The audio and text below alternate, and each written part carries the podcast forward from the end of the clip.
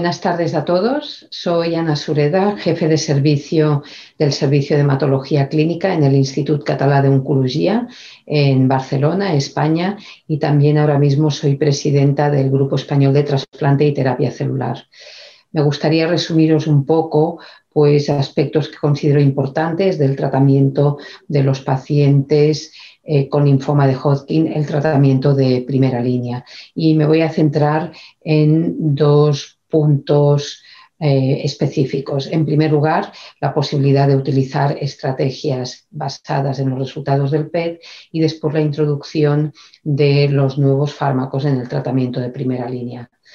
Un poco como concepto, recordar que el linfoma de Hodgkin es una patología altamente curable con el tratamiento de primera línea del que disponemos en el momento actual. Sin embargo, precisamente por eso, pues existe una proporción de pacientes que son largos supervivientes que eventualmente fallecen, no de la enfermedad, sino de efectos secundarios.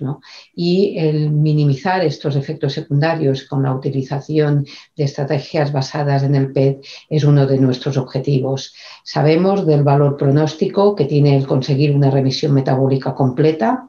tras dos ciclos de quimioterapia, básicamente ABVD, y este concepto se ha utilizado para eventualmente escalar la intensidad de tratamiento en aquellos pacientes que son respondedores lentos eh, y que siguen siendo PET positivos después de dos ciclos de quimioterapia cuando hablamos de estadios avanzados o eventualmente desescalar la intensidad de tratamiento si este paciente de nuevo diagnóstico con estadio avanzado consigue una remisión metabólica completa con dos ciclos de ABVD. Estas estrategias basadas en el PET interim eh, se han utilizado pues iniciando el tratamiento con ABVD o eventualmente también con bicopescalado. Cuando hablamos de los pacientes diagnosticados en estadios iniciales con o sin factores de mal pronóstico, la utilización de estas estrategias basadas en el PET sobre todo ha ido dirigida a poder eventualmente eliminar la radioterapia en aquellos pacientes rápidos respondedores y que conseguían una remisión metabólica completa con la quimioterapia sola. Sin embargo, los datos de los diferentes estudios prospectivos de los que, bueno, de los que disponemos en el momento actual, pues tampoco son capaces de clarificar al 100% este punto. Otra potencial utilización del PET en el tratamiento de primera línea de los pacientes con linfoma de Hodgkin es el PET realizado al finalizar el tratamiento que eventualmente nos permita obviar la radioterapia complementaria en aquellos pacientes con masas residuales. Tenemos información en el momento actual que indica que tanto utilizando ABVD como tratamiento de primera línea como bicopescalado aquellos pacientes que consiguen una remisión metabólica completa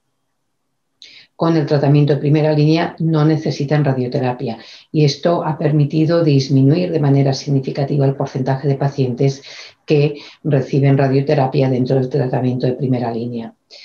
Un gran avance que probablemente lo vamos a ver más claramente en un futuro próximo en el tratamiento de primera línea en estos pacientes es la introducción de los nuevos fármacos. En el momento actual ya disponemos de datos de un estudio aleatorizado que incluyó un elevado número de pacientes que indica que la sustitución de bleomicina por brentuximab vedotina en mm, el esquema ABVD consigue mejores resultados en términos de supervivencia libre de progresión en aquellos pacientes que debutan en estadios avanzados, en estadios 3 y 4. Y este nuevo esquema, Brentuximab AVD, es algo que ya ha sido aprobado por las agencias reguladoras del medicamento, tanto por la FDA como también por la EMA, en este caso solo en estadios 4, y que ya muchos centros y muchos grupos pueden utilizar en la práctica clínica habitual. También tenemos información de la posibilidad de incluir rentuximab vedotina eh,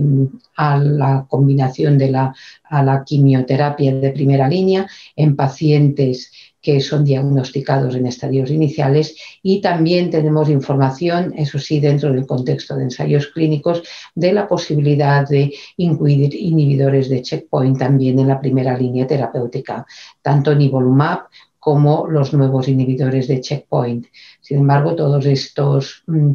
eh, todos estos estudios o todos estos resultados de momento solo están disponibles en el contexto de ensayos clínicos. Finalmente, comentar que en aquellos pacientes que debutan en estadios avanzados, eh, tenemos en la actualidad pues, un ensayo clínico que aleatoriza eh, la combinación de nivolumab con AVD frente a la combinación de brentuximab vedotina con, con AVD y probablemente pues cuando tengamos los resultados de este ensayo clínico, bueno, pues tendremos información de cuál es la combinación más efectiva y menos tóxica en este grupo de pacientes. Muchas gracias.